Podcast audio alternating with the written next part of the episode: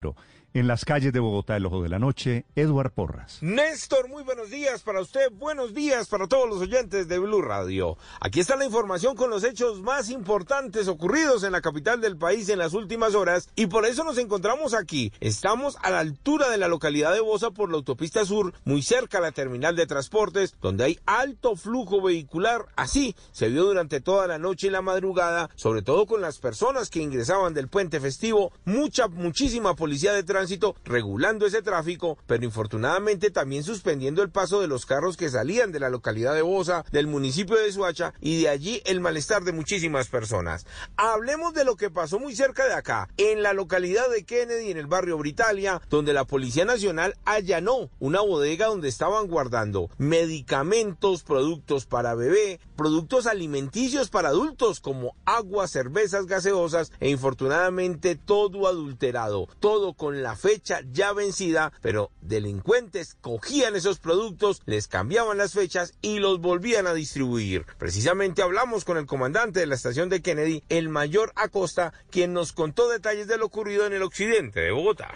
Se captura una persona, una persona, un ciudadano colombiano, se captura por el delito de corrupción de, de alimentos. Esta persona tenía en su poder en una bodega diferentes elementos eh, de comida y elementos de medicinas. Entre esas medicinas se encontraron gotas para los ojos, leche clean, vitamina para niños, incluso penicilina y otros elementos y otros medicamentos que se encontraron en este lugar. Medicamentos vencidos del año 2021 con una máquina la cual se muestra en un video.